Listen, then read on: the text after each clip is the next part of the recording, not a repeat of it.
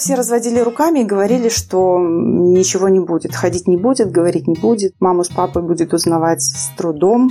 До того, как кто-то устанавливает мировой рекорд или какой-то там олимпийский рекорд, до этого момента это считается невозможным. Живут не с бумажкой, на которой написано, какая у тебя сложная инвалидность, а с тем, что тебе удалось отбить у этого неблагоприятного диагноза. Они учились, они знают, я не медик, кто я такой.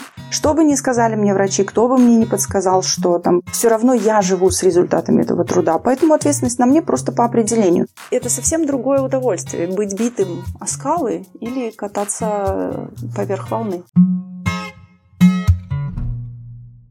Четвертый сезон подкаста «Ты это важно» выходит при содружестве с генеральным партнером маркой дермокосметики Виши. Всю подробную информацию и ссылку на дермокосметику Виши вы найдете в описании к выпуску. Ну а мы начинаем.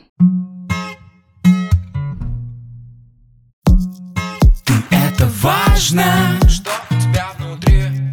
Ты это важно, собери, разбери. Ты это важно, поверь. Добрый день, дорогие друзья! Я, Мицкевич Елена, практикующий психолог, рад приветствовать вас на своем подкасте «Ты – это важно». И сегодня мы поднимаем вновь тему здоровья. И у меня в гостях Дубинина Инга, реабилитолог, блогер, автор курсов по восстановлению здоровья, мама ребенка с инвалидностью и еще пятерых чудесных детей. Инга помогает и своим студентам, и сегодня нам, слушателям подкаста «Ты это важно», брать здоровье в свои руки. Инга, привет. Привет. Очень рада. Я тоже очень рада. Я знаю, что ты, помимо своей непростой человеческой истории, имеешь, правда, огромный комплексный подход по восстановлению здоровья, да, и учишь этому людей в своем блоге. Скажи мне, пожалуйста, как ты сама в своем человеческом пути к этому пришла? Прежде чем перейти к тому, что делать и о каких-то глубоких темах, я хочу, чтобы ты поподробнее раскрылась. Ох, ну, мне кажется, оно вроде как не случайно, да. Оно вроде как сейчас, по прошествии этого пути, кажется, что, ну, наверное, так и должно было быть. Но, конечно, оглядываясь назад и вспоминая вот тот момент, когда у меня родился ребенок с инвалидностью, да, я не выбирала, я не собиралась, просто однажды обнаружила себя в этой роли. Да. А до этого я была прекрасной такой благополучной. И, в общем-то, не задумывающейся особо о здоровье, ну, потому что не надо было, да, мы же так реагируем на какие-то дефициты, на вызовы жизни. А так как бы здоровье было, у меня было Ириша – это третий ребенок, да, двое детей до этого было обычных, вот э, с максимум там сопливыми носами и вот чем-то таким очень легким. Не знаю, диатез был у меня у первого сына, и мне казалось, что это прям большая задача, да, большая сложность. Вот, я была банкиршей, как-то занималась тем, что выбирала хорошую шину на машину и красивые сапоги. И как-то так меня развернуло в один в общем-то, прекрасный день, потому что всю беременность я ходила легко, ребенок как бы никаких тревог не вызывал у врачей, я тоже. И как-то я абсолютно незамутненно так вот шла в эту историю. И вдруг там за две недели до родов оказалось, что все плохо, все плохо настолько, что прямо нет шансов, непонятно, выживет ли в родах, непонятно, как будет жить потом. А, по итогу, после родов, уже когда мы сделали генетический анализ, оказалось, что это э, редкая хромосомная аномалия, но и как-то так и не было решений. И в этом месте, когда спрашивают, как вы так решились, то есть как удалось поднять ребенка, да, откуда у банкира, у экономиста, у человека, который никогда не был связан со здоровьем, нашлось это внутреннее, ну, окаянство, если хочешь, да, заниматься этим, взяться наперекор всему, то я тут отшучиваю, что мне повезло, потому что диагноз был очень тяжелый. Ну и есть, э, как бы диагноз был непомогаемый. Да, и все врачи, мы по кругу так оббежали, по светилам, по самым-самым, по распрекрасным и лучшим. И оказалось, что а, сделать ничего нельзя, потому что генетика не поправляется. Это вот не... Ну, а это действительно так, да, мы не можем вмешаться сейчас еще до сих пор по крайней мере, уже по факту рождения ребенка, да, мы пытаемся как-то вмешиваться на там, предыдущих стадиях, а вот уже ребенок родился, родился, уже все. И как-то все разводили руками и говорили, что ничего не будет, ходить не будет, говорить не будет, маму с папой будет узнавать с трудом, реагировать на голод, на боль, вот, ну, на какие-то очень такие простые раздражители жизненные. И Ну и говорили, что у вас есть другие дети. Надо как-то вот заинтересоваться было ими. А мне не помогало. Я как-то в этот момент совершенно не могла заинтересоваться другими детьми, и, а этого списать. Ну и, в общем, какая-то вот это внутреннее, не, внутреннее несогласие, если хочешь. Хотя я думаю, что это стадия, вот это сопротивление, вот это несогласие, это стадия принятия, да, но внешне оно выглядело как непринятие, да, я как-то не смирялась, я не могла представить. Они мне рассказывали, ну, сколько живет, ну, 40 лет в среднем живет там такой человек, и и это все время жизни э, лежа в памперсах, да, и вот я себе представлю, 40, я 40 лет переворачиваю человека и меняю памперс, я не могла это, я во внутреннем каком-то мире своем не могла это увидеть. Да ну нет, ну быть не может. Ну, может, они ошибаются, ну, может, там еще... Потом я перечитала все, ну, интернет же уже доступен, да, да, человек читать умеет, пошла, почитала. Поняла, что действительно тяжело, потом уговорила себя, нашла такую спасительную формулу. Ну, все же бывает первый раз когда-то. Но в конце концов, до того, как кто-то устанавливает мировой рекорд или какой-то там олимпийский рекорд, до этого момента это считается невозможным. Да? Ну, в конце концов, может быть, вот она будет э, первым кто. Ну и в какой-то мере это таки вышло. Это знаешь, как Марк Твен говорил, они не знали, что это невозможно, поэтому сделали. Может быть, да. Я, не будучи медиком, не понимая вот это, не выучив статистику, да, если бы я училась до этого 6 лет э, в медуниверситете, и у меня был доступ, может быть, к этим людям во взрослом возрасте, может быть, к статистике, может быть, к пониманию процессов на тот момент, то я бы поняла, что ну ок, деваться некуда, да. А так я не понимала, что деваться некуда и пыталась прорваться. Ну, в общем, сейчас я могу уже говорить про это радостно, с улыбкой и с таким как это, с чувством гордого, уставшего, но гордого победителя. А, Ириша ходит, разговаривает, читает. Разговаривает на нескольких языках. Читает на трех языках, да, то есть она знает русский, английский и датский, поскольку нас так занесло сейчас а, в Данию, то вот она уже и датский выучила, хотя я при всем том, что я сама по кусочкам, по частичкам составляла этот ее успех, я сама все равно Фома неверующий, все время не верю, все время сомневаюсь. И когда мы так получилось, что ну, просто по жизненной, по личной истории переехали в Данию, а, я была уверена, что она уж по-датски-то точно уже не научится. Это как-то слишком сложно для ребенка с четвертой степенью утраты здоровья, умственным отставанием и всем остальным, да, то, что у нас на старте стоит.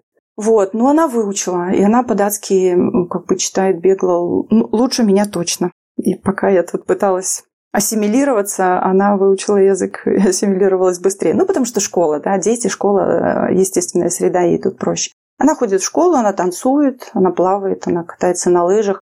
А у нее все равно ее диагноз, она все равно со своей ломаной в трех местах хромосомой. Ну и тем не менее, а, живут не с диагнозом, а с человеком. Живут не с бумажкой, на которой написано, какая у тебя сложная инвалидность, а с тем функционалом, который ты смог освоить, да, с тем, что тебе удалось ну, как бы отбить у этого неблагоприятного диагноза. Поэтому по итогу мы же не вспоминаем каждый день, какой у кого диагноз. Да? Ты встаешь, она встает, бежит, умывается, требует еды, собирается в школу, за ней приезжает автобус, она едет в школу. Поэтому вот оно как-то так. Сейчас уже совсем не так все печально, не так все страшно. Все равно, конечно, остался вот этот у меня, не знаю, след большой усталости, потому что то, что с обычными детьми и обычным людям дается само собой, да, вот это баланс при ходьбе, там, возможность завязать ботинки, держать ложку. Вот эти все мелочи, которые как-то сами собой получаются, у этого ребенка приходилось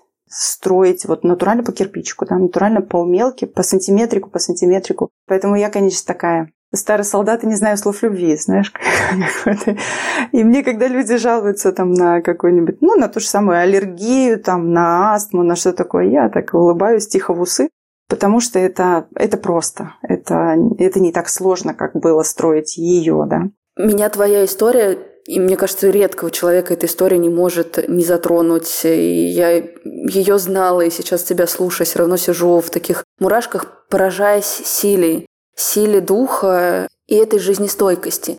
Но я могу представить, что в Беларуси, откуда вы родом, когда ты натыкаешься вот с таким диагнозом да, на медицину, нету доступных инструментов, и их приходится выгрызать. И изобретать, да. Как этот путь начинал свое становление? То есть вот здесь ты сейчас занимаешься реабилитацией людей, помогаешь им больше знать про свое здоровье. Мы еще поговорим, да, и про пищеварение, и про двигательную систему, и про восстановление себя, и вообще про отношение к здоровью, которое у тебя родилось на этом пути. Но прежде чем перейти, знаешь, к этой информации, мне очень важно как будто бы помочь людям тоже прочувствовать, на основании чего ты говоришь те вещи, которые ты говоришь, ты несешь ту информацию, которую ты несешь.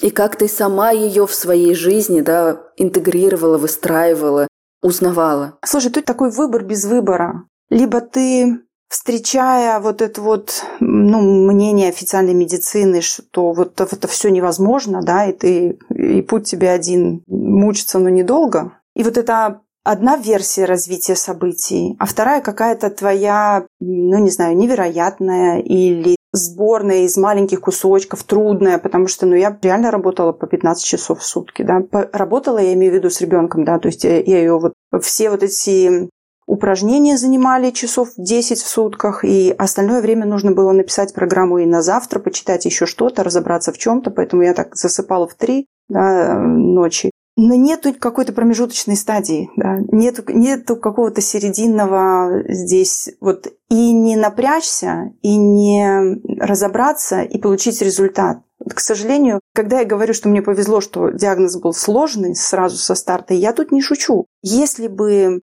здравоохранение, медицина давала хоть какие-то варианты, да, если бы они сказали, окей, мы знаем, как, как вот с этим или как с тем, так же, как здравоохранение говорит нам в других случаях, ну, не знаю, там, вот аппендицит вырежем, и, и все будет хорошо, или там желчные уберем, и дальше будете без камней жить. Есть какие-то варианты. Они всегда без гарантии, как это бывает в случае с живым организмом. Тут не бывает гарантий. Они не всегда удачные, но они есть. И ты идешь вот по этой выученной дорожке. Они учились, они знают. Я не медик, кто я такой. И вот, вот эта история, когда ты вырастаешь, постепенно, постепенно с детства нам это как-то вговаривают, да, ну, не хочется сказать вколачивают, но оно как-то в нас проникает, что есть люди разных профессий, и вот каждый должен заниматься своим делом. С одной стороны, это действительно так, и профессионализм это прекрасно и правильно, но все-таки, а, мне кажется, мы как-то очень сильно отдаем на откуп собственное здоровье. И вот если есть хоть какая-то возможность зацепиться за то, что за тебя это сделают, ты цепляешься. Ну, ну оно так. Я рада, если кто-то не такой, если кто-то с самого начала понимает, что его здоровье зависит от него, в его руках, он несет ответственность в том смысле, что он несет на себе результаты этого. Я только так понимаю ответственность. Никто сядет э, там в тюрьму или кого наругают или премии лишат. Ответственность заключается в том и лежит на том, кто несет результаты вот этого действия. Да? И я не могу здесь никак открутиться. Я живу с этим ребенком. Поэтому что бы ни сказали мне врачи, кто бы мне не подсказал, что там, все равно я живу с результатами этого труда. Поэтому ответственность на мне просто по определению. И в этом месте ты берешь и начинаешь разбираться. Вот оно так. Я, конечно, я сначала поотказывалась, погоревала. Потом вот у меня был такой прям э, истовое требование к медицине, чтобы они что-то сделали, поменяли девочку. Потому что, ну, должны же, ну, вы же учились, 6 же лет учились, а потом еще там в какой-нибудь ординатуре. А, а вы вообще профессор, дяденька, да? Ну, вы точно должны знать. У нас у всех есть немножко еще такое, ну, видишь, я обобщаю, у нас у всех. Может, опять же, есть люди, у которых нету. Но здесь я уже не только на свой опыт опираюсь, но и на опыт общения с людьми. Люди приходят, и они ожидают, что я как э, специалист немножко бог, да, что я немножко вот могу так раз и перелистнуть и им найти вот ту самую таблетку, которая им все поменяет. Но нет. И здоровье моего ребенка, и все вот эти навыки, возможности, которые я и построила так на ровном месте из ничего, и здоровье э, всех других людей строится вот из таких маленьких шажочков, которые он сам делает, за которые он принимает, э,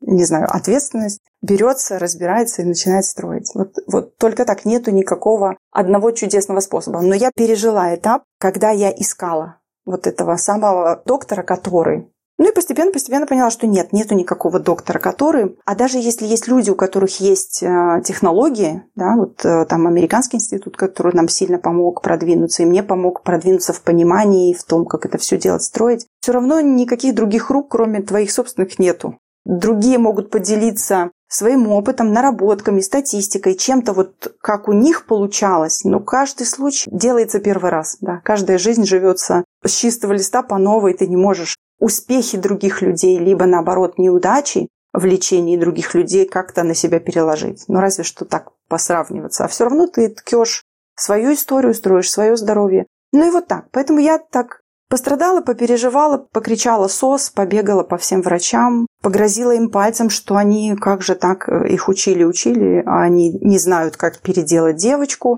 Ну, а потом потихоньку-потихоньку начала разбираться и начала работать, строить это все. Чем больше занимаешься, чем больше вникаешь в суть, тем меньше остается времени на все вот эти страдания и переживания. Не знаю, время ли, может, времени-то мне и хватало. Мозг занят. Когда ты начинаешь строить, ты перестаешь голосить. Ты сейчас говоришь про ответственность. Я когда в блоге рассказывала свою историю по здоровью, я тоже пыталась донести эту мысль, что в конечном итоге заказчики по здоровью мы. Мы с врачами стоим с точки зрения вот взрослой позиции в одной плоскости. У нас действительно на постсоветском пространстве есть некоторое преклонение перед всеми людьми, которые обладают как будто бы большими знаниями. И мы смотрим на них так с низу вверх, из детской позиции во взрослую перед врачами, перед учителями. А то, что нам что-то может подходить, не подходить, и в конечном итоге за свои знания, за свое здоровье, за то, как мы живем, мы несем ответственность. И я с тобой здесь полностью согласна. Мне очень хочется, чтобы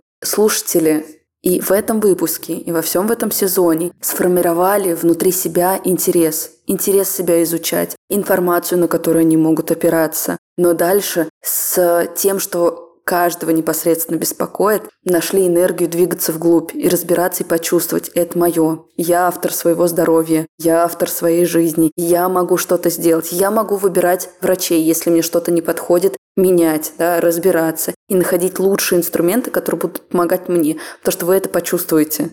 Да, да, именно так. И в случае вот э, с Иришей, да, с моим ребенком, я пробежалась по разным э, врачам, реабилитационным центрам, специалистам, ну, специалистам разных областей, да. Опять же, генетики – это такие специалисты, они немножко статисты, да, они как бы собирают информацию, но они не, ну, не разрабатывают э, лечение. Они могут сказать, как было там вот за всю историю существования генетики, да, как, как называется синдром, какая по счету хромосома. Но вот э, что делать, там, приседать или крутиться, они чаще всего вот в эту часть меньше вникают и как-то не дают рекомендаций. В общем, я просто выбирала. Вот то же самое, про что ты говоришь. Первый доктор сказал мне, нет, ничего не будет. Второй, ничего не будет. Ну, я остановилась с тем, который сказал, ну, давай пробовать, да, вот. И я тут же включила, опять же, эту маленькую девочку, которая спросила, ну, я уже не спрашивала, какие гарантии, да, но я спрашивала, были ли такие случаи, были ли дети с таким диагнозом, поскольку диагноз редкий, да, то были, не были, вот мне было это очень важно. Но они молодцы, хитрые, э, институт этот, они говорят, не важно. Я им говорила, ну как же не важно, вот у нее же вот э, так и так. Был хоть один ребенок такой? Они говорят, был. Я говорю, а он в итоге там пошел или заговорил? Они говорят, это не важно, вы делаете свою историю, вы делаете свое здоровье своего ребенка, поэтому забыли, кто что до этого делал, а, разбираемся, значит, какие сильные стороны, на что можем опереться и погнали работать. Да? Вот, и это именно так. То есть я могла остановиться и выбрать того доктора, который бы мне сказал, ну окей, а, вы заслуженная мать, да, никто бы меня тут не упрекнул если бы мы продолжили с ней лежать дальше, да. Ну, как-то мне вот эта штука не подходила, и я перебирала врачей, методики, варианты до того момента, пока не нашлись вот э, на другой стороне глаза, которые мне сказали, давай пробуем, будет, ну, а вдруг, да. А вдруг именно и сложится. Но слушай, у нас же ведь действительно изменения происходят тогда, когда мы принимаем, что да, уже так есть, что я могу с этим дальше делать. Но именно твой вход в здоровье, в понимание целостности и того, что может запустить, с чего начался? Сейчас мне как будто бы хочется перейти в такую же прикладную историю, с чего началось влияние да, манипуляций на здоровье да, и на реабилитацию. Мне вот этот момент, когда ты начинаешь говорить, мы включились и мы начали реабилитацию, мне интересно понять, с какой точки, с точки зрения организма, взаимодействия, вообще понимания здоровья, включилась эта реабилитация. То есть что было такой точкой входа? Я сейчас знаю, что ты специализируешься и на движении, и на пищеварении. Вообще с пищеварения часто начинаешь. И вот мне интересно, как ты к этому пришла, как ваш путь с Ирой развивался, и почему именно сейчас таким образом ты строишь методику по восстановлению здоровья? Смотри, когда у тебя оказывается на руках э, ребенок, у которого нету функций, которые ну, должны развиваться и быть да, к какому-то возрасту, то есть рождаются все одинаково а, аккуратненькие, маленькие, да, и никто ничего не может, только плакать. Ну, Ира и плакать не могла, у нее уменьшенные легкие и жесткая диафрагма, она рот открывала, слезы были, а звука не было, да, то есть у нее это один из основных моментов ее синдрома, они таким молчат или очень тоненько пищат. У них нет нормального голоса в нормальном понимании. А можно я здесь тогда тебя спрошу, потому что про диагноз ты говоришь, а название как будто бы не звучало. Ну, чтобы у нас уже была полная картина для тех, кто это понимает. Диагноз называется синдром Лежена, делеция плеча пятой пары хромосом он в простонародье называется синдром кошачьего крика. Да? Это вот как раз потому, что когда дети рождаются, эти у них ну, у всех это общая черта, у всех эти маленькие легкие, да, у всех э, диафрагма жесткая не двигается, ну, почти не движется. И не получается такого полноценного звука, как у нас. Да, вот не получается низкого голоса. У нее, кстати, до сих пор, несмотря на то, что она говорит и читает, и бегает, и прыгает, она низким голосом говорить не может. И то, что она, а, в принципе, меняет уже высоту звука выше-ниже, меняет силу звука, это вот, это уже вау, да, это очень круто. Да, и мы Чудо. когда, да, это, мы когда в своей там тусовке появляемся, то они, конечно, открывают рты и три раза переспрашивают, как так вышло, да, что она так может. Ну, вот, смотри, тут будет и понятно, как стало понятно, на что опираться, да, почему система ЖКТ важна. Потому что, конечно, когда мы формируем запрос, мы формируем запрос по вот по этой верхней точке хочу, чтобы была речь. Да, вот давай, речь очень всем понятно, да, у кого задержка речи, у кого проблемы с речью, у кого дети не говорящие, все меня спрашивают, Инга, какие упражнения сделать, чтобы была речь? Нету никакого упражнения, чтобы была речь. Речь это вот такая верхушка, это вот эта вишенка на торте. А до этого должен быть мало что торт, э, тарелка, стол, пол, земля, вот это все, потом вишенка. И ты постепенно начинаешь вот это откручивать. Конечно, я хотела, чтобы она ходила. Первое самое главное, чтобы я хотела, чтобы она сидела, чтобы она ходила, а она не сидела и, значит, не ходила. И вот уже в три года она сделала первые шаги. Ну а для того, чтобы она сделала первые шаги в три года, мы сначала отрабатывали баланс очень долго. Кувыркалась она, было такое специальное приспособление, в которое мы крутили как космонавта, чтобы у нее вестибулярный аппарат развивался. А потом мы ползали. Да, ползать надо было там до километра в день. И вот это вот, представляешь, с малоподвижным ребенком, да, ну, уходило 8 часов на это, да, и были задействованы все дети и все родственники, и все, кто могли. У каждого была задача, сколько он метров с ней сегодня проползает, и это все там суммировала на, на листике и, и доползала то, что остальные не доползли с ней, да. Потому что руки и ноги-то есть, и они не спастичны, они движутся, но они мозгу не хватает мощности, если хочешь, развития для того, чтобы делать сочетанные движения, чтобы двигать руками, ногами, головой держать баланс. Вот это все сложная конструкция. Не ходит не потому, что ног нету. Да? Все это есть. Как это свести в одно? И ты понимаешь, что окей, мало того, что надо там разминать руки-ноги, чтобы они были в порядке, чтобы они были в рабочем состоянии, нужно развивать мозг, чтобы он мог охватить вот эту всю сложность движения, однажды его подхватить чтобы сошлись эти все колесики и винтики, а потом закрепить еще этот навык. Вот так вот это делается. Точно так с речью. Когда говорят, как сделать речь, и ты начинаешь рассказывать, то, как правило, мамы говорят, ну, это так долго, ну а как? Да, потому что это вот речь это высшая функция. До этого у ребенка, вот начнем с того, что вот как у Иры, у нее должны быть легкие, должен быть звук, должен быть воздух, да, для того, чтобы появился звук, нужно, чтобы была определенная там вибрация вот здесь в горле, и, и должно быть достаточный объем легких и достаточный объем вот этой воздушной струи подаваемой, да, чтобы было на что наложить голос. Это вот такое самое первое, самое начало. Потом человеку должно быть есть что сказать. Да, у него должны быть мысли в голове. А для этого мы с ней читали. Я ее учила читать до того, как научилась говорить. А еще должна быть определенная картина мира. А еще должно быть, ему должно хотеться с тобой говорить. Должны быть мы развивали альтернативную коммуникацию, да, она мне пальцами показывала. Сначала выбор да нет, потом там по буквочкам, то есть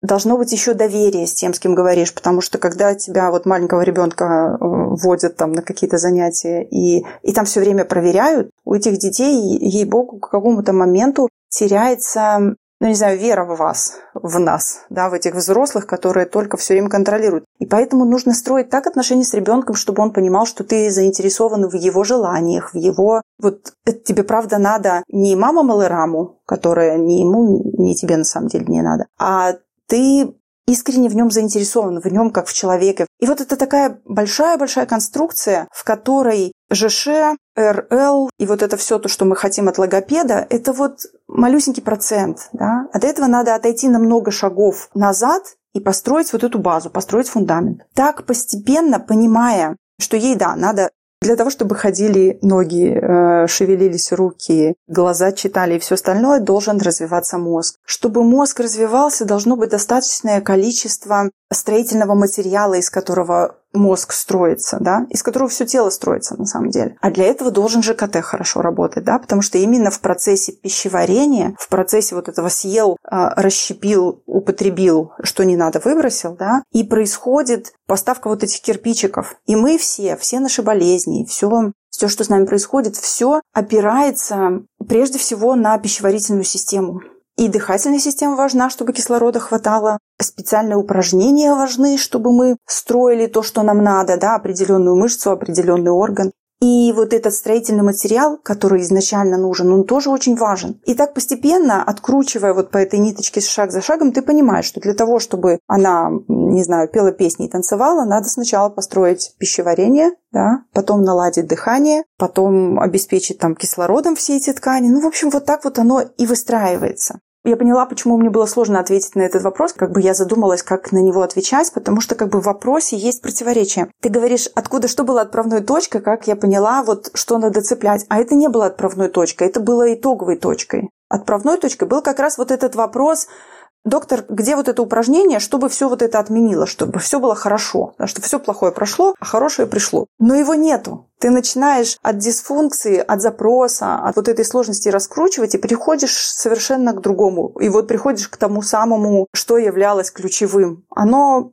не сразу открывается, оно не сразу видно. И поэтому мне бывает довольно сложно людям затянуть их учиться, потому что они видят вот, этот вот, вот эту вишенку, они видят свой конечный запрос. И когда он приходит и говорит, у меня э, аллергия полинос, глаза чешутся на пыльцу, когда там что-то цветет. А ты говоришь, давайте будем лечить ЖКТ. Он говорит, не-не-не, у меня не пищевая аллергия, у меня на пыльцу. Ну и что? А все равно вопрос коренится там, вопрос обосновывается, как бы опирается выздоровление излечение от полиноза будет опираться на то, как работает пищеварительная система. И вот эту связь бывает трудно рассказать, она не видна с самого начала. Ровно так же, как в Ирише, когда мы там по заданию этого института мозга, с которым мы занимались, ползали уже на километр, ползала и километр двести, и это, и это очень утомительно, это очень сложно, да, каждый день вот это делать, делать, делать, а она все никак не встанет. И я к ним приставала и говорила, давайте бросим уже, давайте перестанем строить вот это вот. Она ползает виртуозно, она ползает лучше всех в семье, но это не дает ей возможности встать. Они говорят, не все равно делайте, потому что это м- формирует мозг,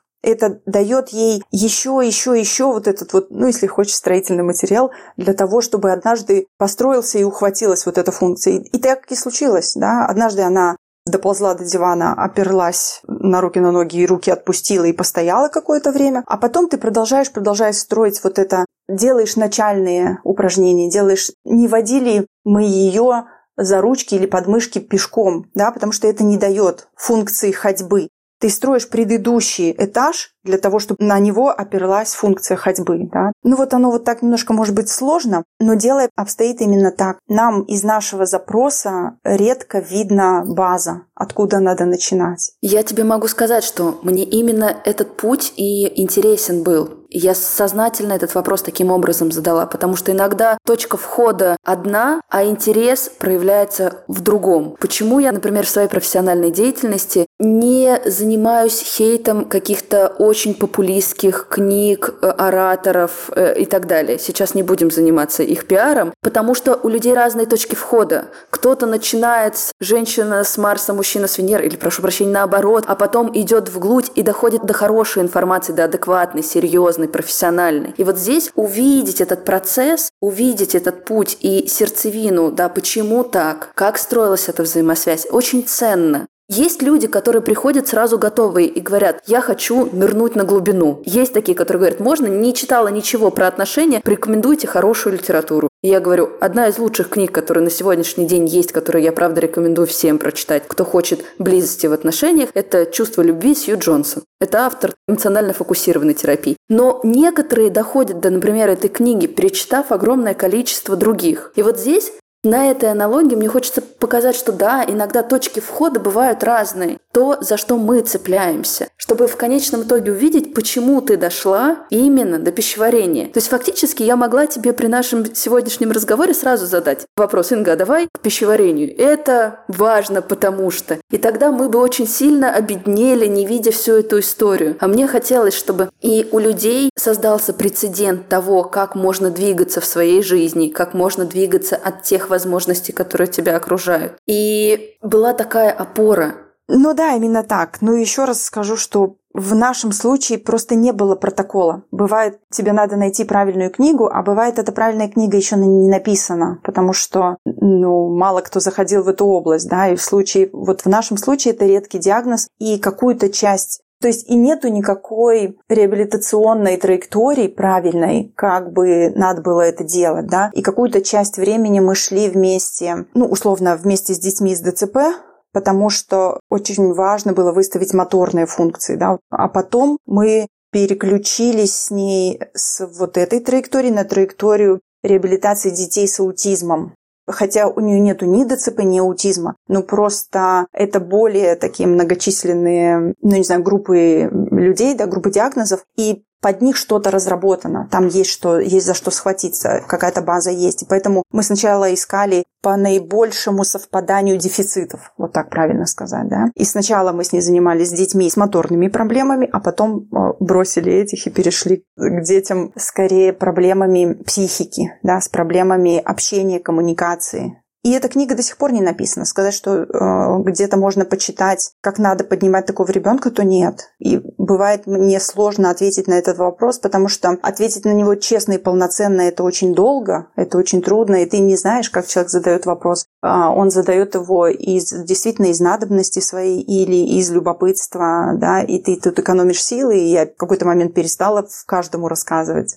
Начала писать, что лучше, да, и так, так и блогерство родилось, так и получилось, что я стала стала блогером, потому что я подустала проговаривать по кругу, как это было, села и записала. Раз записала, два записала, три, и теперь отправляла людей читать. И вот оно так эм, одно за одно зацепилось, и получилось, что я блогер в какой-то момент. Да, я совершенно не была на этом сфокусирована. И у меня была одна, вот как это говорится, пуля в голове. Мне надо было, чтобы ребенок пошел, а если заговорит, то вот это прям топчик, это прям вот самое такое, чего я хотела. При этом как оно со стороны смотрится, и там кто об нас, о нашу историю там воодушевляется или печалится, я не принимала во внимание, да, мне это было не сильно важно, просто я искала вот этот путь. Я его нащупывала, нащупывала, нащупывала с одними, с другими, ну и записывала, чтобы не потерялась. Поэтому, может, в какой-то момент оно и выльется в какую-то технологию такую стройно-простроенную, но пока нет.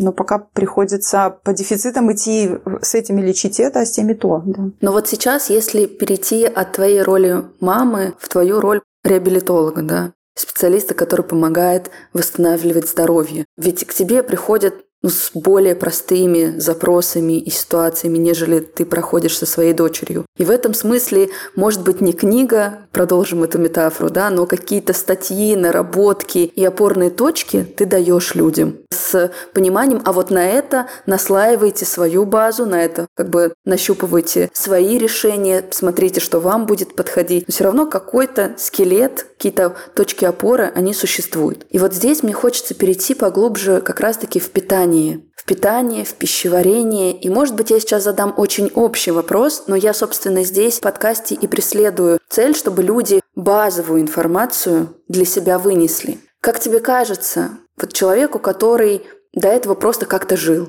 просто что-то ел, не задумывался о, не знаю, микроэлементов и вообще пользе того, что у него на тарелке, не понимает или не понимал, или не сильно глубоко знал, что пищеварение это настолько важно. Что в первую очередь хорошо бы знать, с какой информацией в первую очередь важно соприкоснуться. Когда я начала писать свои первые статьи, свои первые публикации, а потом собирать курс, я делала это ровно из того, что мне хотелось, чтобы меня так научили, да. Мне хотелось, чтобы когда-то, там, 10 лет назад, когда я вот пришла с, с этими ясными глазами и не знаю, что делать с этим ребенком, мне бы кто-то вот так по полочкам вот это все разложил, что вот это работает так, это работает так, это работает так. А на основании этого бери и делай вывод, да, что у тебя хуже работает и как это настроить. А, я, наверное, могу сейчас поделиться какими-то ну, не знаю, очень, очень общими. Опять же, когда ты пытаешься охватить большое поле, да, сделать такие очень общие рекомендации для всех, они становятся не конкретными, а такими очень широкими, как бы, ну, типа, делайте зарядку по утрам, да, ну, кто ж не знает, что полезно делать зарядку по утрам. Все же знают, но это за хороший совет не воспринимается.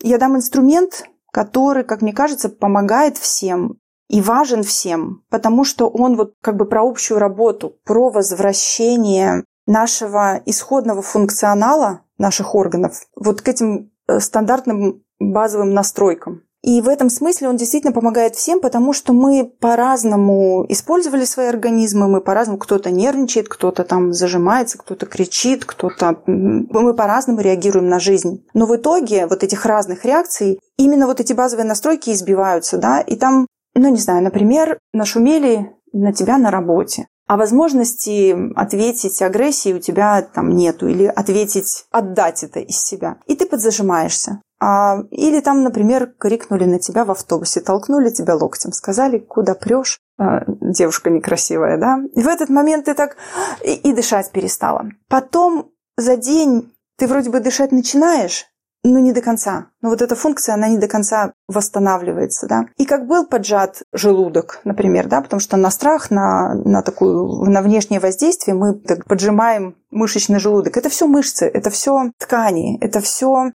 сфинктеры, трубочки. Это все места, где можно, где может быть хорошее кровоснабжение, хороший лимфоток и, соответственно, хорошая работа, а может быть поджата, и вся эта хорошая работа ставится на стоп. И если бы человек после вот столкновения с жизнью эм, с чем-то там негативным, с чем-то, что его ограничивает и сужает его работоспособность, работоспособность его органов, попадал следом в очень хорошие условия, ну, не знаю, в какие-то райские прекрасные, оно бы все само восстанавливалось. Организм на самом деле у нас дает нам в общем, он самовосстанавливающийся. Он максимум делает из того, чтобы возвращать нас назад к здоровью. Ну, просто на сегодняшнее накричали, наслаивается завтрашнее накричали, а потом послезавтрашняя проблема. И мы в какой-то момент, в общем-то, очень здоровые люди изначально ловим себя на том, что у нас одно хроническое заболевание, второе хроническое заболевание, да, как-то непонятно, как оно подкралось, почему у меня. Ну вот так вот, от этой ежедневной жизни и невозвращения э, к началу аналогии можно провести, как чистить зубы.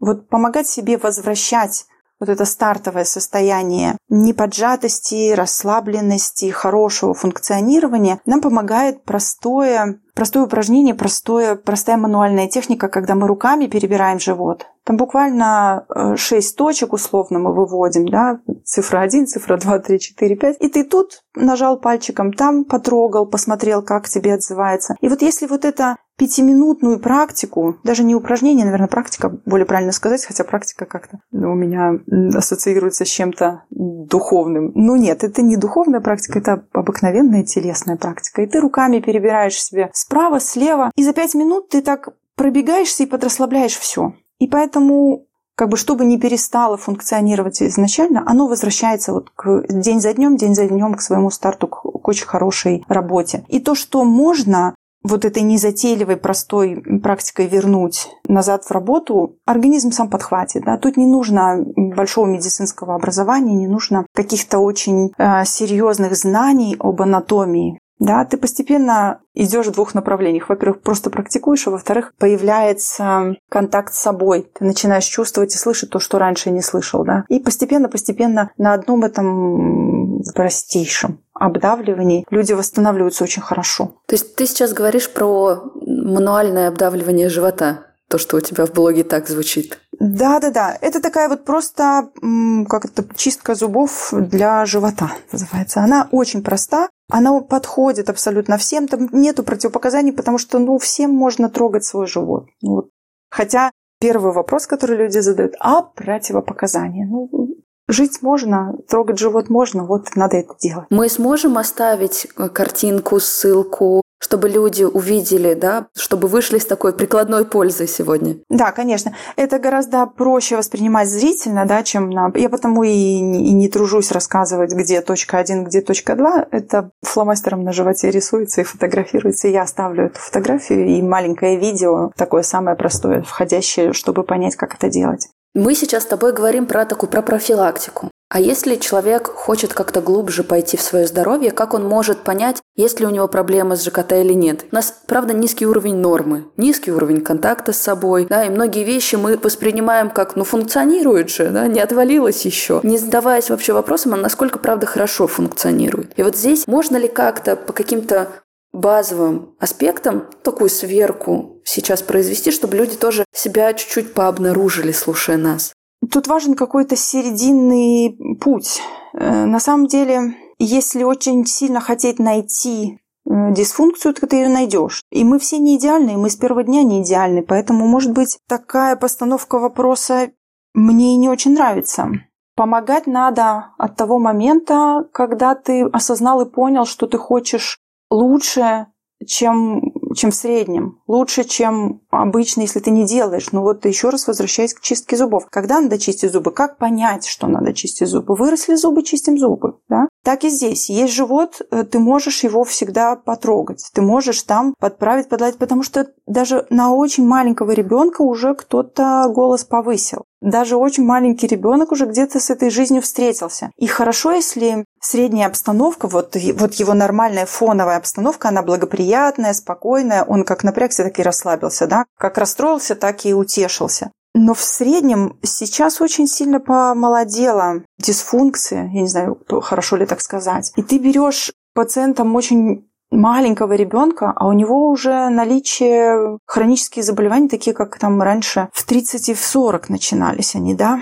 Поэтому мне кажется, что вот если человек уже задумался, уже не отстаивает теорию, что пусть оно как-то все само, знаешь, как-то, ну, еще и дышать я буду думать как. Ну, а чё ж, если плохо дышится, так можно и посмотреть, как ты дышишь, да, нельзя ли тут чего-то поправить. Все зависит от того, как человек в голове относится. Я не думаю, что есть какой-то статус здоровья, от которого надо начинать. Начинать надо от того момента, от которого ты понял, что ты можешь сделать лучше. Либо, если человека устраивает его статус здоровья, ну так ну и не надо ничего трогать. И зачем? Но я здесь скорее о просветительской функции думаю, потому что когда-то в обществе, например, было нормализовано физическое насилие, ну или там домашнее насилие. Оно и сейчас в, во многих контекстах кажется, что, ну, да, и у нас есть некоторая толерантность. Вот мне здесь хочется перевести с внешнего мира да, на фокус на здоровье, и, может быть, человек, не знаю, ходит в туалет, прошу прощения, раз в три дня и думает, что это нормально. И здесь именно поднимаете вопросы и занимаясь просвещением, говоря о том, что в средней температуре по больнице здорово бы, чтобы функционировало твое тело, что в средней температуре по больнице должно лежать на твоей тарелке, да, что тебе хорошо бы держать в голове в уме, как понимание да, того, что нужно твоему телу. Вот здесь скорее у меня на это направлен направлен мой вопрос и интерес. Ну, то есть ты хочешь прям поговорить о конкретных симптомах, которые могут казаться нормальными, а на самом деле являются маячками к тому, чтобы позаботиться и сделать лучше? Да, да. У тебя же есть такой срез, в том числе по студентам, по людям, которые тебе пишут. Да уж, конечно. И более того, есть вот действительно какое-то, как ты говоришь, смирение такое. Люди приходят и говорят, ну, так от этого же куда деваться, да, мне вырезали желчный. И я спрашиваю, а зачем вырезали желчный? Ну, доктор сказал. Я такая, а посопротивляться, а, по, а спрашивать, какие есть еще варианты и так далее. Ну, давай начнем с самого простого. Действительно, это как мы ходим в туалет. Потому что именно по вот этому по окончанию пищеварительной цепочки мы можем судить, как она шла в середине и в начале. И одно из самых важных – это хорошо бы ходить в туалет каждый день, раз в день. Да? Вот это такая, опять же, это очень среднее, и я не люблю эти средние выводить, но вот если вы далеко от этого среднего, если у вас пять раз в день или раз в пять дней, то это то, что можно улучшить, скажем так. Опять же, я мама с ребенком, который совсем не норма, поэтому мне слово норма, оно так немножко режет ухо, и мне хочется сказать, это не норма, а сама потом думаю, а кто знает, что норма в этой жизни, да? Но вот если раз в три дня, раз в два дня человек ходит постоянно в туалет. То есть не, не один раз как-то, когда летел в самолете, и как бы, ну и ничего, да, другая пища, переменилось место жительства, что-то случилось в жизни, и ты два дня не ходишь в туалет. Только это норма. Это реакция здорового организма на какой-то стресс, который он сейчас переживает. Но вот если, как правило, раз в три дня или раз в два дня, то это момент, который можно улучшить. Да.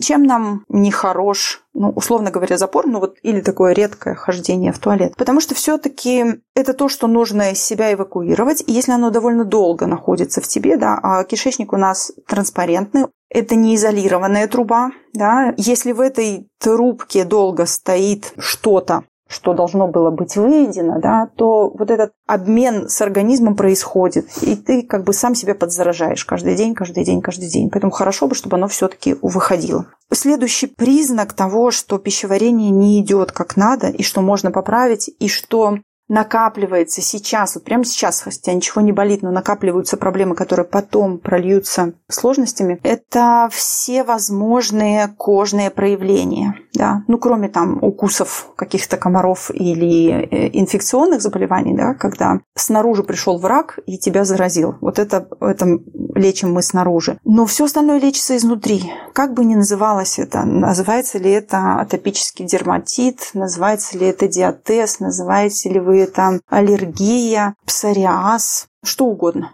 Вот все, что снаружи на коже, это все лечится изнутри. Это все может вызываться разными провокаторами, разными ситуациями. Но тем не менее, если вы поправите пищеварение, можно справиться вот с этими проявлениями. Вот это такой очень важный маячок, который мы относим к чему угодно. Рассказывает пациентка, вышли садить кусты на улице. Выходит бабушка из соседнего подъезда и говорит, а что это вы такое садите? Это не, не аллергенное растение, да, оно не будет давать нам аллергию. И это такая зарисовка, которая помогает понять, в какой мы точке сейчас находимся, да. Мы готовы заасфальтировать все, что угодно, да, и, и разбираем растения на аллергенные и неаллергенные, вместо того, чтобы поправить свое пищеварение, поправить свое здоровье и, и наслаждаться всеми возможными э, растениями, какие только бывают, да, перестать вот бояться берез, тополей, травы, злаковых, еще чего-то такого. Что еще из важного? Часто болеющие дети, часто болеющие люди. Мы всегда вот этот момент знаем, но тоже часто его относим к каким-то магическим состояниям. Да, и мы говорим, ну, такой ребенок, ну, вот такой тонкий восприимчивый организм. С одной стороны, да, может, можно и так себя формулировать, с другой стороны, это можно поправить. Иммунитет живет в кишечнике. Иммунные клетки, есть у нас такие пееровые бляшки, которые живут на внутренней стороне кишечника. Если он не здоров, вот этот иммунный центр будет слабым, он будет плохо работать. И тогда все остальные удаленные, скажем так, центры иммунной системы, ну, например, миндалины, аденоиды, да, вот, вот наши вечные сопли, ангины и все остальное, они тоже не будут справляться со своей работой. И вот если ребенок когда один раз простыл, поболел, выздоровел и пошел, это нормально. Это, это как раз признак того, что человек встречается с внешним миром. Пошел в детский сад, начал болеть. Окей, если это длится три недели и месяц, то это нормально. Вот переболел поначалу, встретился со всеми возможными вирусами и дальше побежал здоровенький. А если эта история перерастает в такую длинную тягомотину, и он три дня здоров, а потом три недели болен, потом опять три дня здоров, три недели болен, и уже год так, то это ненормально. Это можно поправить. Это говорит о том, что вот эти входные ворота, вот этот самый нос и горло, они не работают.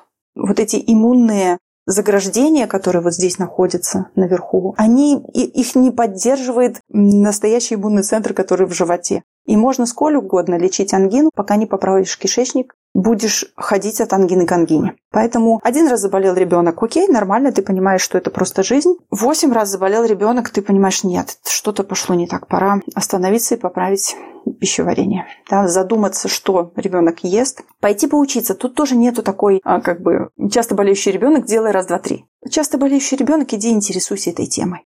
Аллергия на коже, иди интересуйся этой темой, разбирайся как и что. Читай разных авторитетов, читай разные книги. Посмотри, кто как выходил из этого, но понимай, что это не норма. Немножко давай пойдем в возраст, дальше детей уже разобрались. Пойдем в возраст, когда утром ты встаешь и нету сил. Это не норма. Ни в каком возрасте не норма. Опять же, если ты за собой понимаешь, что ты три ночи не спал, вот там готовился к контрольной работе, к э, докладу на начальства еще что-то такое. То есть есть причина у твоего плохого состояния. Окей, нормально, это просто жизнь, просто это стрессовая ситуация. Но если это давно, если уже ничего такого страшного не случается, а ты встаешь утром уже уставший, нет, это не норма. Это надо поправлять. Я уж помалкиваю про те проявления, которые напрямую связаны с пищеварительной системой. Когда ты поел, оно вот здесь стоит. Когда ты избирателен в еде, вот это могу переваривать, вот это не могу. Мы часто говорим, я это не люблю, мне после этого плохо. Да, конечно, можно это отнести у себя там во внутреннем объяснении к своим особенностям, а можно расширить свои возможности, да, можно поработать с пищеварительной системой, наладить расщепление, посмотреть, чего не хватает, как так сделать, чтобы и мясо, и бобовые, еще там что, что-то, что ты не любишь, стало нормальным продуктом. Потому что вообще-то изначально по ну, стартовому мы всеядные. Человек всеядный, он может кушать все. Если у кого-то довольно широкий перечень продуктов, которые не для меня. И если это не, по, не поза, конечно, если это не, не ломачество, а действительно ты не можешь это кушать, ну, это место, где можно вырасти, место, где можно стать здоровее, место, где можно отодвинуть свои будущие хронические заболевания на 20 лет подальше туда. Не в 50 иметь пакетик с таблетками, да, и как-то мешок, мешок с таблетками. Знаете, как бывает у 50-60-летних тетенек такой кулек. Вот, так вот этот кулек уметь в 90, а не в 50 вот если такой интерес есть, то надо заниматься пищеварительной системой как только маякнет. Как только изжога, как только несварение, пучит, болит, да. Ты поел, и оно неприятно что-то. Вот оно такое, мы такое не лечим. Ты приходишь к доктору и, говоришь, мне что-то неприятно после того, как я поел. Ну, сделают тебе там зонд глотнешь. Если в желудке ничего не найдут, то и все, как бы, чего вы придираетесь, да. Но нет, это вот какие-то такие ранние маячки, которые можно уже для себя распознавать и поправлять. Тем же самым, вот этим самым простым обдавливанием можно уходить от этих симптомов. А на самом деле важно не столько то, что ты уходишь от симптомов, как то, что не укореняются и не развиваются более серьезные патологические состояния. Да. То есть ты уходишь от будущих дефицитов. Мне очень радостно сейчас от того, что я слышу, от того, как складывается разговор и вообще от того, какая информация и посыл исходит от нашего разговора. И это не какая-то такая щенячья детская радость, а какая-то очень глубокая, сопряженная с удовлетворенностью. Потому что действительно здесь формируется такое очень взрослое, целостное и ответственное восприятие своего организма, где мы, с одной стороны, говорим о том, что очень важно внимательно ощущать свое тело, если тебе с этим как-то некомфортно, чувствовать за это ответственность. Ну и окантовывать это все чувством интереса. Вот ты сейчас про него заговорила, проявлять интерес, не зная о том, что я вообще именно с этим посылом весь этот сезон людям и презентовала. Давайте проявлять интерес. Здоровое чувство любви без интереса к себе не может формироваться. Мы не можем говорить «я люблю себя» и не испытывать к себе интереса, не задавать вопросы, да, не ориентироваться на свои ощущения и не формировать это потом последующие какие-то действия. Поэтому здесь это правда очень ценно. Ты когда сказала сейчас про возможность что-то переваривать, пищевой интерес и поведение, да, ты сказала, что, ну, если какие-то ваши ограничения, не позерство. Но опять же, если говорить про ответственность, то Безусловно, вы имеете право на свои вкусовые предпочтения. Нам кому-то что-то нравится, не нравится, вкуснее, менее вкусно. Но вот если мы говорим про интерес и ответственность за организм, ведь здесь же опять же очень важно понимать, что нашему организму большой спектр вкусовых ощущений, микроэлементов, витаминов нужно получать. И если поговорить о непосредственно питании, о его многообразии. Опять же, я со своими общими просветительскими вопросами сейчас к тебе буду приставать. Какую базу человеку, который, возможно, не задумывался о здоровом построении питания, но сейчас нас слушает, здорово было бы узнать. Не просто то, что в холодильник попало, хотя оно, опять же, оно что туда не само попало, мы как-то этот выбор, да, делаем в магазине. Ну да, да, да. Оно претерпевает прохождение через наши фильтры, да? Да, да, да, да, да. Как эти фильтры настроить в магазине, в холодильнике, в построении в своей тарелке, чтобы не питаться просто, а чтобы быстрее как приготовилась, что быстрее съел, да, и не задумываясь о том, что насколько я действительно полноценно сейчас наполнила свой организм, свой мозг. То, что мы сегодня с тобой уже говорили, что от этого все взаимосвязано. Когнитивные способности связаны с питанием, да, активность связана с питанием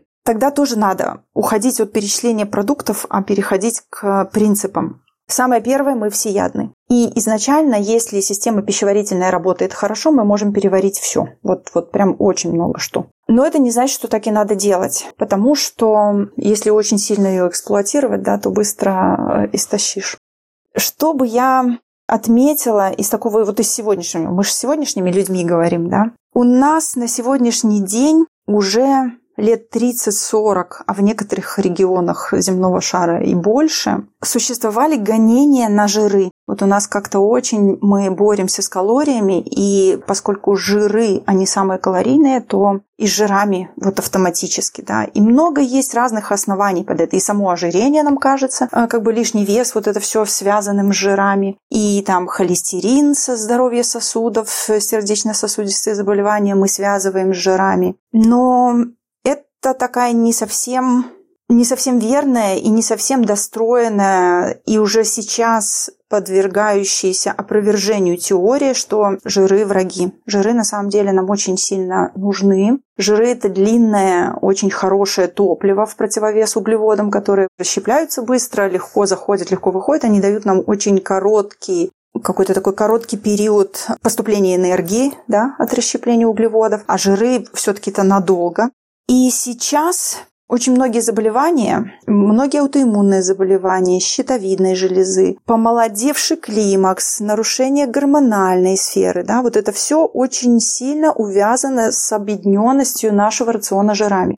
Плюс лишний вес, как сейчас оказывается, что лишний вес имеют не те, кто много жиров едят, а те, кто плохо их расщепляют, да, а плохо расщепляются жиры у нас в том числе, когда в рационе много быстрых углеводов. Это такой немножко они антагонисты, им сложно одновременно и то, и другое. Поэтому те, кто хорошо расщепляют жиры и много жиров едят, и у них выставлена вот эта функция расщепления в организме хорошо, они не бывают жирными, да. Вот я в данном случае не оскорбить хочу, а просто однокоренное слово использую, да, жир, и вот человек полный. И как раз наоборот, наоборот, те, кто едят много жиров и едят мало быстрых углеводов, они-то как раз стройнее и здоровее. Да? Поэтому предполагая, что большинство людей, как и я, как и многие другие, находятся в условиях а, низкожировой диеты, нам ее сейчас уже навязывает и промышленность, да, потому что ты приходишь а, в магазин, и там очень много чего обезжиренного, много чего fat-free, много чего вот такой zero zero все, то я бы сказала, что скорее всего я, я могу предположить, что вот слушатели на другом конце этого микрофона, они находятся в дефиците жиров. Поэтому попробуйте покопать в эту сторону. Да, добавьте жиров в свой рацион. Это вот такой очень общий совет. Я, конечно, здесь рискую нарваться на того, у кого и так хорошо все с этим, но все-таки мой опыт вот ведения курсов, мой опыт пациентов говорит мне о том, что прям подавляющее большинство людей сейчас находится, это, как я говорю, в жиродефицитной особи. Да, при том, что э, лишнего веса может быть 50 килограмм. Вопрос в том, что мы носим на боках, а внутри в клетки э, не попадает. Именно потому, что мы и расщепляем это плохо. Ну вот это такой самый-самый общий совет. Убирать максимально быстрые углеводы и добавлять жиров. Но все-таки это такой он такой сиюминутный. Может быть, если через 10 лет меня кто-то будет слушать, то он уже будет и не актуальным, этот совет. Да? А более универсальный совет, который, хотя он будет казаться вам простым, и может кто-то послушает и отмахнется, очень важно а, минимально использовать что-то готовое. Вот когда ты приходишь в магазин и берешь с полки то, что может храниться полгода, год и так далее, понимай, что как снаружи это не гниет, не плесневеет, не портится, законсервировано каким-то способом, да, так и при попадании внутрь оно будет сопротивляться воздействию пищеварительных соков. Вот оно как снаружи законсервировано, так и внутри оно будет законсервировано. И, скорее всего, оно пройдет транзитом, и ничего из этого э, добыть не получится. Это такой вот, я пытаюсь зашить очень-очень общие слова, да, вот такой большой принцип. И поэтому, если удастся вот это вот понять, то в магазине выбирать легче. Тогда ты заходишь, и примерно первые там метров 300 в большом супермаркете – это вообще не еда. Вот все то, что хранится закрыто, законсервировано как-то, и это можно взять и положить надолго и достать дома через полгода и поесть этот хлеб, то это не хлеб. Это набор чего-то, что потом точно так же не расщепится внутри и достать из этого. Наверное, можно утолить голод в случае дикого голода, но это скорее в ощущениях. Тело никакого конструкта для строения не получит здоровье из этого не получается. И вот это все, что быстро, все, что обработано, все, что можно купить и дать тут же в руку ребенку. Да? Вот, вот оно не еда. Соответственно, конфеты, печенка. Если вы это пекли сами, вы знаете компоненты, из которых это было сделано, да, вы понимаете, что это нормальные максимально приближенные к простым продуктам, то есть вы брали простое яйцо, простая мука, не мучная смесь, не смесь, которая разводится водичкой, и там уже внутри есть яйцо, и молоко, и жир, и мука. Как это может быть, да? А вот если ты разбивал настоящее яйцо в эту мисочку, сыпал туда настоящую муку, а то еще ее там просеивал или как-то с ней разбирался, да, доставал из темного прохладного места масло, которое может храниться только так, да, масло, которое стоит на свету и которое открытое долго хранится, оно очень быстро теряет свои свойства. Да? В прозрачной бутылке на солнышке в открытом виде это уже не масло, а продукт вредный уже пользы там мало. Поэтому вот то, что нуждается в хранении в таком, как вот раньше было. Вот попробуйте открутить сто лет назад. Вот эти продукты в самом общем виде будут более здоровыми, чем те, которые хранятся условно вечно. Да, молоко, которое хранится полгода. Как так может быть? Что такое надо сделать с продуктом, который живой, в котором есть бактерии, который очень быстро начинает работать, э, киснуть, что надо сделать с этим молоком, чтобы оно хранилось год в тетрапаке, да? Отсюда понимай, насколько далеко этот продукт отстоит от своего первоначального смысла. И вот с таким фильтром, наверное, надо выбирать продукты. Что касается отдельных там фобий или не фобий, а действительных пищевых непереносимостей, типа глютена, казеина, да, вот эти новомодные вещи, которые на слуху, это история индивидуальная. Если человек базово здоровый и продукты у него базово хорошие, то он может весь спектр использовать и весь спектр употреблять. Я далека от мысли, что есть какой-то продукт вредный для всех. Тот же самый глютен, вот он вредный для всех. Или там молоко, молочные продукты сейчас так сильно гонению подвергаются. Да? Но при этом вот я относительно своего ребенка я точно знаю, что ей нельзя. Она не расщепляет коровий белок, вот хоть ты дерись. И как бы я не хотела напоить ее молочком, самым живым, самым вот не пастеризованным, прекрасным, я не могу. Да? Вот конкретно для этого ребенка это не еда, а скорее вред, да? не польза, а, а яд. Поэтому вот все остальные вещи надо смотреть индивидуально. Что для тебя хорошо, что для тебя плохо. Но самые общие рекомендации – это продукт должен портиться. Продукт должен на витрине или в твоей корзинке пищевой, да, там, покупательской, он должен выглядеть максимально приближенно к своему исходному состоянию. Это будет помогать ему и внутри быть переваренным. Смотри, самый итоговый вывод. То, что мы едим, может пойти по двум траекториям. Да? Либо мы это расщепили, и тогда это польза либо мы это не расщепили до конца, и тогда организму нужно заботиться еще, как это вывести или куда складировать. Да? И вот эти хрустящие коленки, ну, это результат а, многолетнего недорасщепления определенных продуктов. Ну а куда организм будет девать? Ну не в сердце же, конечно, да, надо куда-то подальше зайти. Вот он и относит в суставы. И вот так день за днем мы либо получаем строительный материал для своей жизнедеятельности, да, вот, вот то самое топливо,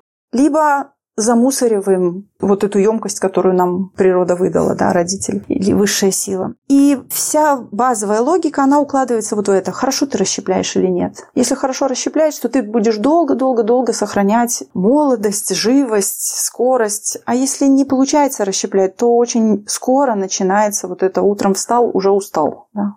Проснулся, а как будто бы и не ложился. И все продукты надо с прищуром как это осматривать вот на этот момент. Расщепишь ты это или нет? Пойдет оно тебе в пользу или сложится куда-то как отходы?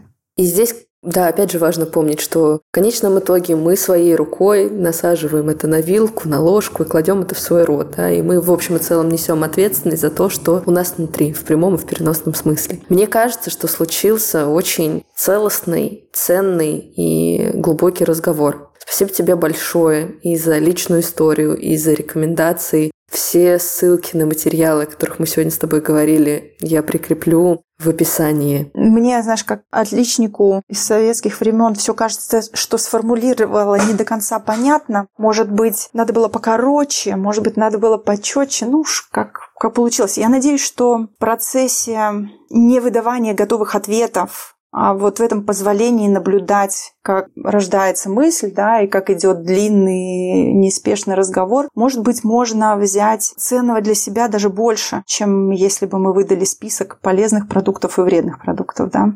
Я очень на это надеюсь. Я на самом деле ровно это в этом и вижу, чтобы увидеть, что очень много осмысленности, очень много индивидуальности, очень много вовлеченности нам нужно, чтобы в конечном итоге для себя найти те самые в кавычках простые ответы, да, правильные, простые, комфортные, и понимать, как организовывать свою жизнь, ощущая от ответственности не тяжкое бремя, а удовольствие, расцвет, силу и наслаждение быть собой. Ну да, кайф от того, что ты рулишь. Да? То есть ответственность это не, действительно это не гнет, это привилегия, крутить руль. Знаешь, я еще у меня есть такая аналогия. Они говорят, так трудно, так трудно. Я говорю, ну, а выбор какой? Вот у тебя есть досточка, и в тебя в этом океане жизни как-то носит.